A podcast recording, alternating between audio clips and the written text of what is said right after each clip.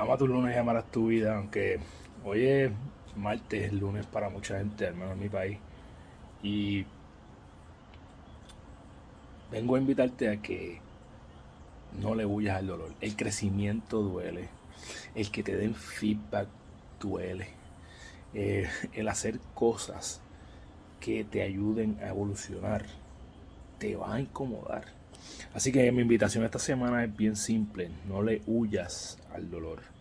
Abraza ese dolor porque lo vas a necesitar si en realidad quieres crecer, si en realidad quieres ir al próximo nivel, si en realidad quieres convertirte en esa persona que tú ves.